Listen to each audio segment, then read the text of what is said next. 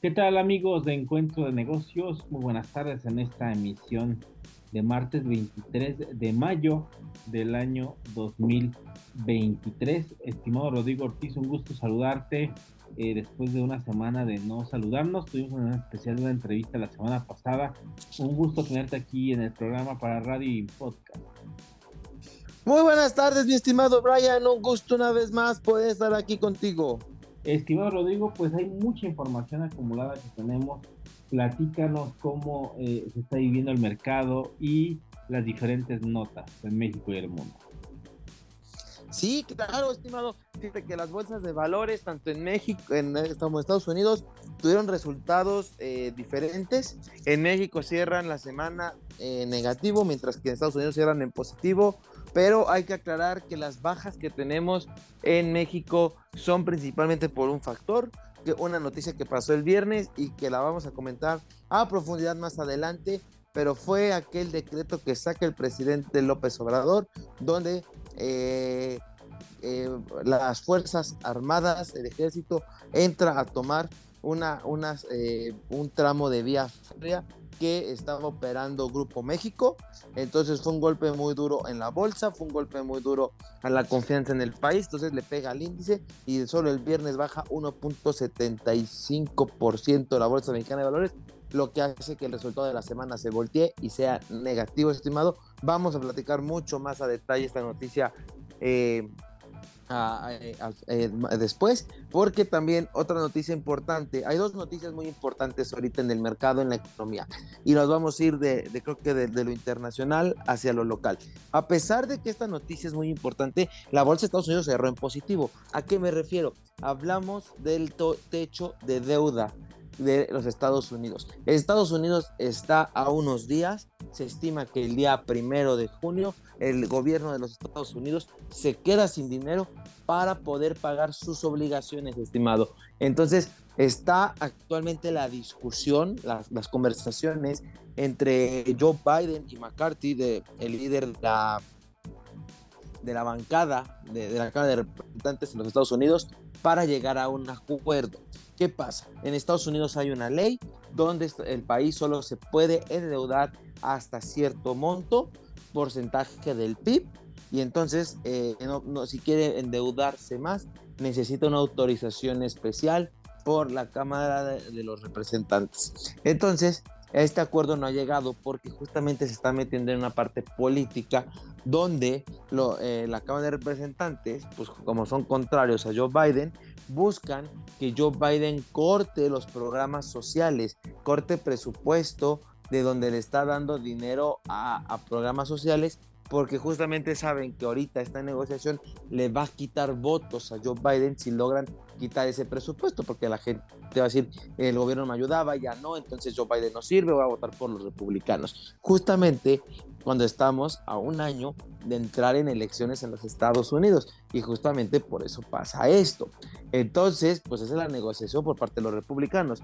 Por otro lado, pues los demócratas, el partido de Joe Biden, pues no quiere hacer estos recortes, sabiendo justamente que se viene una elección. Entonces, están en ese tira y afloja. Eh, eh, si ninguno de los dos cede, el resultado por los Estados Unidos es tremendamente malo porque es dejar de pagar deuda esto ya pasó en los Estados Unidos por el 2011. Hubo una negociación ahí igual que por unos días no tuvieron dinero.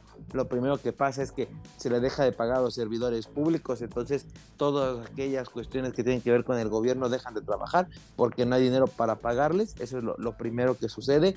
Y pues después inversionistas y demás tenedores de bonos que no se les pagan y que eso ya es un, un riesgo y un problema a nivel mundial. Ya llevan dos días de conversaciones. La semana pasada se reunieron al igual que eh, el día de ayer, estimado. El día lunes están estado, no han llegado a un acuerdo, pero ya hay un acercamiento, cosa que no había al inicio. Entonces, por ese lado, es, un, es, es positivo para la negociación porque pues está llevando a cabo. No ha tenido una solución eh, y demás, pero entonces ese es el problema general. Hay planes B y C que ahorita los comentamos, estimado, pero el problema general es ese, pero la bolsa parece que ya lo descontó, que ya sabe que que se van a llegar a un acuerdo, aunque sea de último minuto, porque también las dos partes saben el riesgo que conlleva. Sin embargo, los dos van a aguantar hasta eh, lo más posible, hasta el final, para poder presionar a que el otro ceda. Vamos a ver si uno de los dos cede o no, pero de que hay una cuestión ahí bastante complicada, la hay, estimado.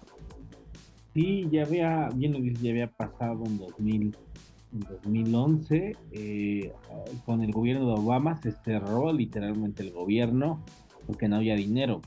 Las negociaciones tardaron unos días más después de la fecha límite eh, y no se llegó a un acuerdo para el tope de la deuda.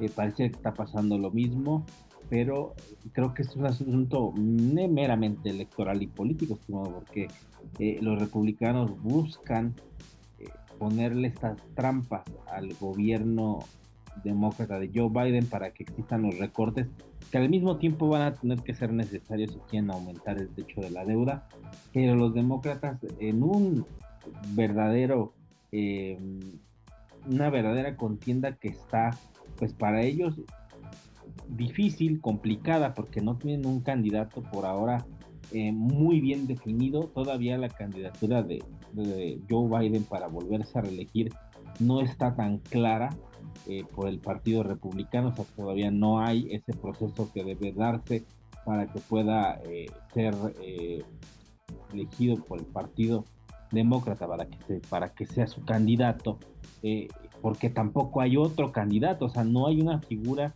en el Partido Republicano que esté teniendo ese liderazgo para poder enfrentar a un candidato republicano, ya llámese Donald Trump o llámese como se llame, estimado, porque eh, el, electorado en los Estados Unidos está enojado con el gobierno actual eh, de los Estados Unidos y va a dar un voto de castigo muy fuerte el próximo año. Entonces los demócratas temen eso, temen que el, voto de castigo llegue y si hay recortes eh, en ciertas áreas, pues obviamente va a, afectar en las elecciones más de lo que ya tienen la popularidad, por ejemplo, de Joe Biden, que está por los suelos y que eh, también se están enfrentando a, un Donald Trump que está de regreso con esa eh, popularidad que lo caracteriza y esa, eh, esa propaganda extrema que tiene Donald Trump en el que pues está poniendo el dedo en la llaga y eso le preocupa mucho al Partido Demócrata. Veremos qué sucede. Eh, eh, el techo de la deuda es un tema eh, preocupante porque cada vez más el gobierno de Estados Unidos quiere endeudarse, pero es un tema, estimado, porque se tiene el, tema de la inflación también en Estados Unidos, todavía no es algo que se, que se tenga en un control total. está la guerra que también puede todavía salirse de control. Eh, fue la reunión del G7 y hubo invitados especiales, luego el presidente de Ucrania, eh, presidente de Brasil, como con una intención de querer buscar empatía con Latinoamérica, que por ahí no se vio tan, eh, pues tan real esa, ese acercamiento. Brasil llegó como invitado, pero fue no más que eso. Y Ucrania, pues queriendo buscar más patrocinios para la guerra, porque al final es eso, y Occidente arropando a un país que, tarde o temprano va a quedar solo, como lo ha pasado en otras vidas. Pero bueno, ese es otro tema. Eh, el caso es que eh, el techo de la deuda en los Estados Unidos, estimado, creo que es un tema más político, electoral, y veremos qué sucede y al final creo que los únicos beneficiados políticamente de esto serán los republicanos. Así es, estimado, lo dices claramente. El, techo de la deuda en los Estados Unidos, yo también creo que lo están manejando desde un punto de vista político que puede afectar seriamente a la economía y economía mundial. Esa es la, la realidad. Pero pues, lo, están llevando desde el punto de vista político y entonces así lo están decidiendo. Y vamos a ver qué, quién cede primero, pero pues no, no está nada no, no, no está fácil, ¿no? Para los intereses de uno y de otro. Otra noticia muy importante que se dio en la semana, estimado, Banco de México da su anuncio de política monetaria y no sube la tasa de interés, la mantiene en 11.25, estimado, lo cual parece ser, y lo que han dicho los comunicados, es que eh, parece, o sea, bueno, los analistas también dicen que ya se acabó el ciclo de alzas de tasas, y así lo dio a entender también Banco de México, diciendo que no había subida, pero que ven que las tasas deben de permanecer altas durante un, un, buen rato. Todos los analistas están pensando que por lo menos lo que resta de este año para que se controle la inflación ha ido disminuyendo la inflación, lo cual es, es, es bueno, pero todavía saben que no está en el objetivo y por eso deben de mantenerla un poco elevado. Mientras que en Estados Unidos está la discusión también si seguirá el ciclo alcista o ya terminó. Los últimos analistas piensan que en la reunión de junio no habrá alza de tasas en Estados Unidos entonces, pues, pareciera que estamos llegando al final de este ciclo de alza de tasas, que en, unos años, en un año van a empezar a bajar las tasas, al menos lo que nos dejan ver los analistas y las proyecciones.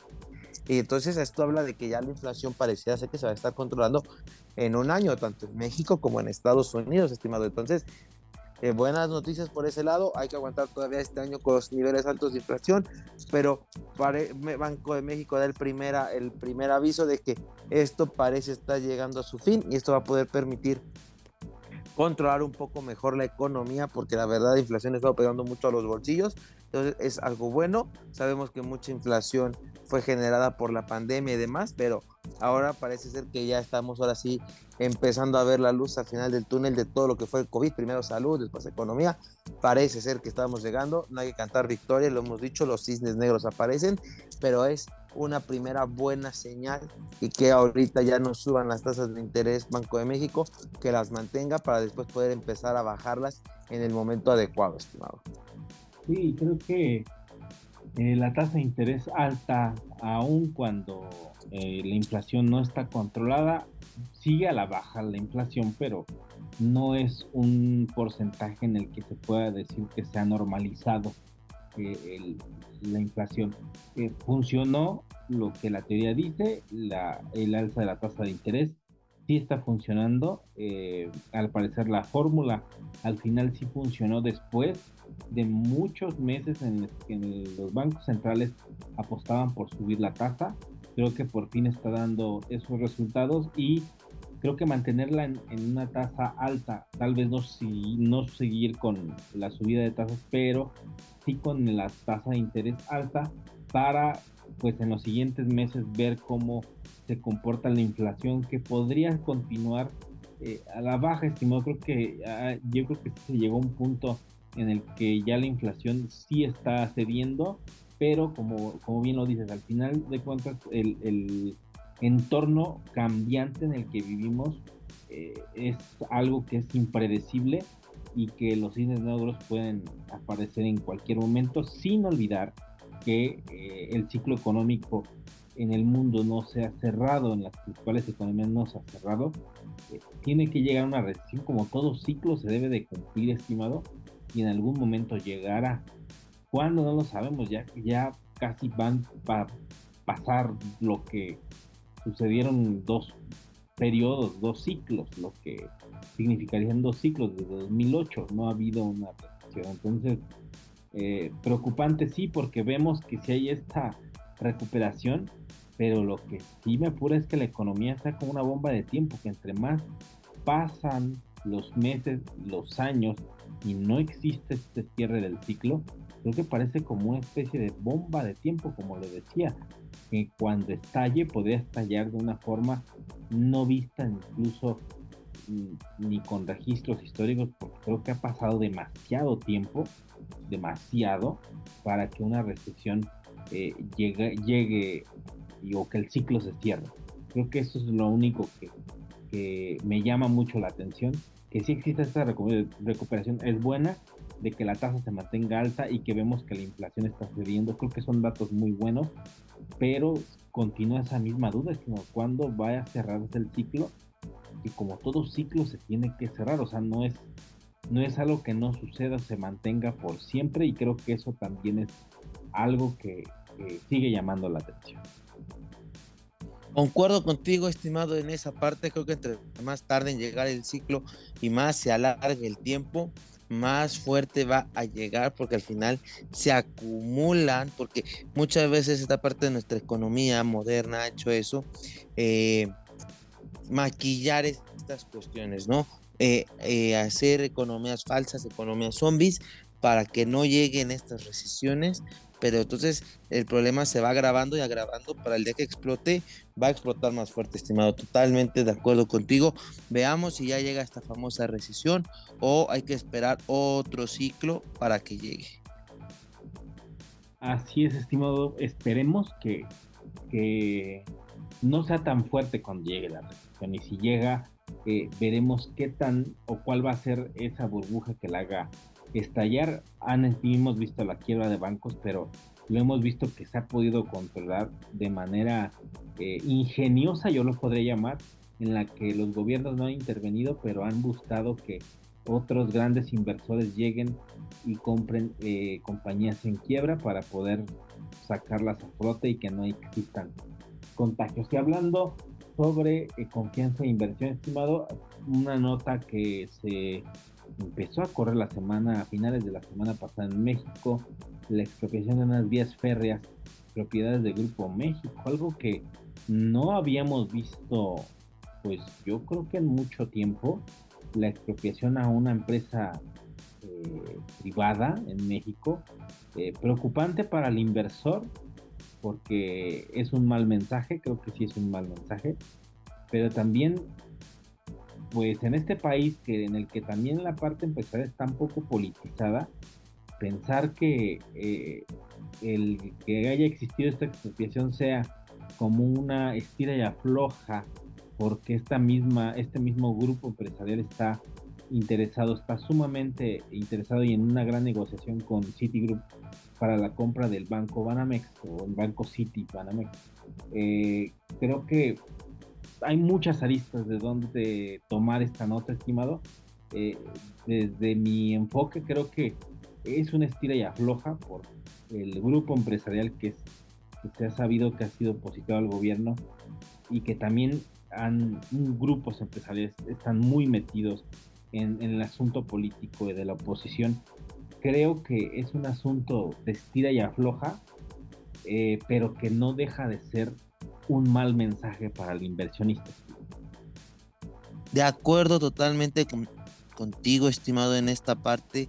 Creo que desde la semana pasada, de pasada, que, pero sí fue la semana pasada, como por ahí del miércoles, jueves, que el dueño de Grupo México, Germán Lara, fue a Palacio Nacional y que dicen que ah, el presidente eh, dio visto bueno a que comprara Citibanamex, este banco. Creo que desde ahí nos, este, nos habla ahí de una cuestión, pues no, no lógica, ¿no? Al final es una operación entre particulares y el gobierno se está metiendo para decir, ah, tú sí puedes comprar, tú no cuando pues realmente el gobierno no tiene ahí una injerencia, entiendo del sistema financiero y cuidar a las personas, pero se me hizo más como alguien que quiso aparecer en las planas, alguien que quiso dar su comentario, es realmente no, no es necesario, no era necesario, y, y a lo mejor por ahí Germán Lara, ellos ahí una disputa de impuestos, eh, Germán Lara, una de las empresas de Germán Lara con el presidente, entonces que por ahí haya el presidente diciéndole, sí te doy el banco, pero págame y para que veas que te voy a meter presión, te, voy a, voy a, las tropas van a entrar a, aquí a, las vías férreas. obviamente el presidente lo dice que es, una zona fundamental para lograr su proyecto de, de que cruce y una los dos océanos vía México. Entonces, eh, creo que la idea es buena. Por ahí pues, hay varias historias y rumores donde dice que Germán Lara, bueno, la empresa Grupo México estaba construyendo la vía para el gobierno y después ya no quiso el gobierno, etcétera, ¿no? Hay muchas versiones. Eh, creo que esa parte de, de, juntar los dos océanos puede ser algo muy bueno para la economía de México y más con lo que hemos hablado del nearshoring, pero con este, con este decreto que salió, todo se vino abajo, toda esa confianza y demás cayó, ese es el problema, que, que ahorita estamos en un punto donde estamos queriendo atraer la mayor cantidad de inversión posible con el nearshoring, que nos entren muchos dólares, que nos entre mucha inversión, pero para eso necesitamos un, eh, sistema de confianza en las autoridades. Y si las autoridades empiezan a hacer esto, donde diga alguien, ¿para qué invierto si me van a quitar? Eso le puede pegar muy, muy fuerte a la economía. Imagina que se dé una idea, este golpe a las acciones de Grupo México le representó pérdidas por 42 mil millones de pesos. ¿verdad? Esa cantidad de perderlo en valor de mercado por justamente lo que fuera a impactar esta noticia a la empresa, sus resultados futuros. Están en la negociación todavía, hay un poco ante las instancias legales y demás, pero de que es un golpe muy, muy fuerte a la confianza empresarial, a las inversiones extranjeras y demás, lo es. Vamos a ver cómo se resuelve, qué más pasa, qué más dicen las dos partes, no, sin verlo desde el lado político, sino desde el lado económico. ¿Qué pasa con City Banamex? Por ahí estamos corriendo una noticia en internet que dice que Germán Lara se retira de comprarlo. No hay, no hay una fuente clara que lo diga. Parecía ser que solo fue un chisme por esto sucedido, pero eh, estaremos al pendiente informando porque realmente la, la, confianza en el país, que es de las cosas más importantes para traer inversión, confianza, sistemas de justicia, este, no corruptos y demás, pudiera ser que le peguen muy, muy duro a nuestra economía, estimado. Sí, estimado, creo que, bueno, si hablamos en, en término general, es un proyecto interesante, bien lo dices tú, eh, es un corredor interoceánico. Eh, yo lo podría comparar con algo similar al canal de Panamá, pero con una conexión férrea para unir a, los dos océanos y con el nearshoring creo que es algo que para muchas compañías se verán beneficiadas. Creo que eso es algo fundamental. Eh, creo que el gobierno quiere proteger también eh, estos grandes proyectos de infraestructura porque de alguna manera sí van a traer desarrollo al país. Eso es muy cierto. Pero lo que sí causa desconfianza es, la expropiación como tal. El que se, eh, se tome la, la, empresa de un privado por parte del gobierno, creo que eso genera una total desconfianza y habrá que ver también cómo el gobierno eh, da certidumbre a los inversionistas de que esto no fue un asunto eh, de capricho político, o sea, volviendo al fantasma del chavismo que tanto ha perseguido al gobierno actual de, que iban a seguir los mismos pasos que el chavismo. Y ponemos el ejemplo el chavismo en Venezuela, de cómo eh, Hugo Chávez expropiaba empresas a, destajo, eh, que empezó por los medios de comunicación.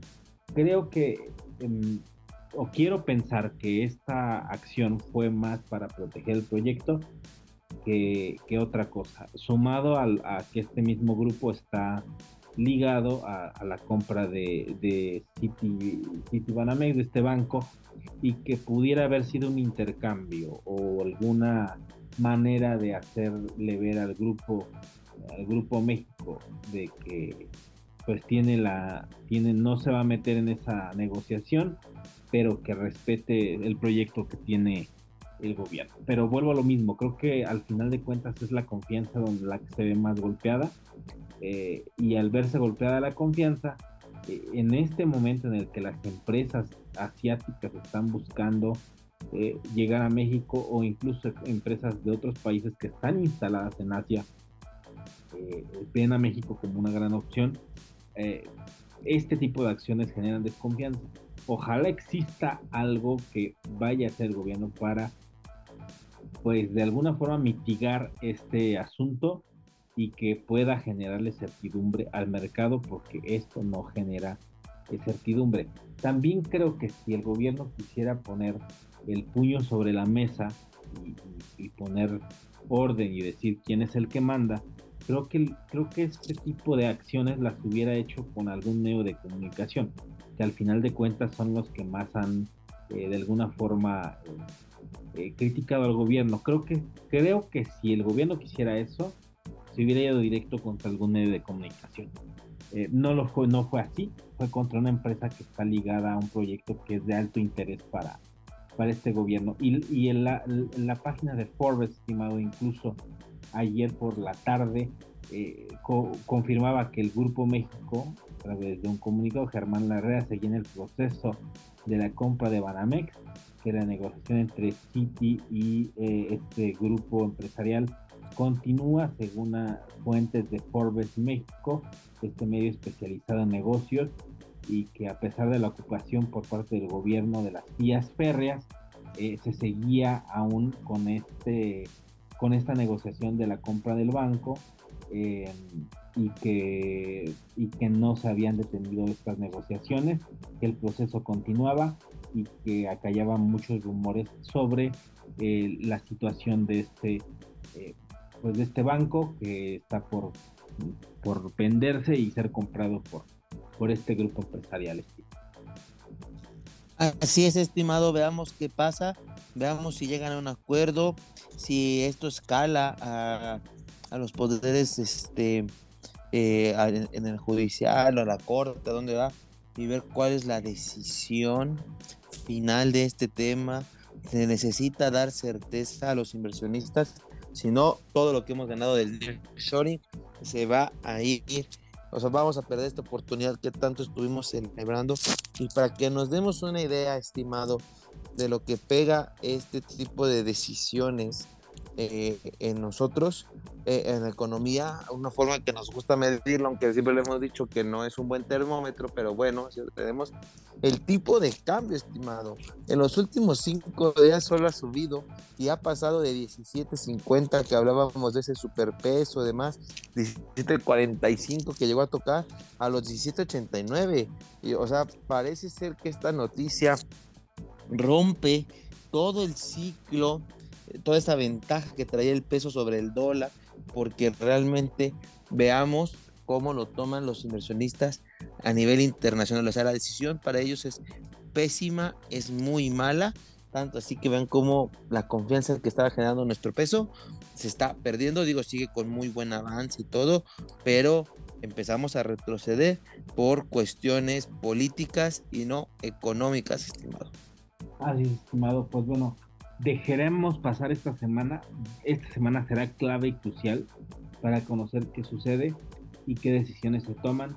Esperemos que el gobierno sí dé certidumbre, independientemente de la decisión que sea, y salga y dé certidumbre al inversor, porque si no, eh, como bien lo decías, esta parte del, de el nearshoring, donde las empresas están llegando a México, una de ellas que es Tesla, que es una inversión enorme, eh, pues bueno, siga generando esa misma certidumbre a este tipo de empresas y que no genere este, esta desconfianza y este fantasma del chavismo que en algún momento siempre se ha hablado y que, y que se acallen esas voces y que solamente haya sido por un interés eh, general y que al final esta empresa sea indemnizada, sea comprada y, que él se le dé vuelta la página si es que tiene que ser así o si es que tiene que haber un litigio o lo que tenga que existir, pero que se le dé certidumbre al empezar. Estimado Rodrigo, llegamos a la parte final del programa. ¿Dónde te pueden encontrar en redes sociales? Claro, estimado, estoy tanto en Instagram como en Facebook como arroba Rodrigo Ortiz Consultor. Ahí estoy a sus órdenes, publicándoles contenido financiero y económico, estimado. Excelente, estimado. Pues te agradezco que estamos con nosotros. Nos vemos la próxima semana aquí en Encuentro de Negocios. Muchas gracias, estimado. Y de esta forma llegamos a la parte final del programa. Yo soy Brian Ramírez. Nos escuchamos la próxima semana aquí a través del 104.3 de FM. Recuerden, somos el único programa especializado en temas de negocios de la ciudad. Hasta la próxima.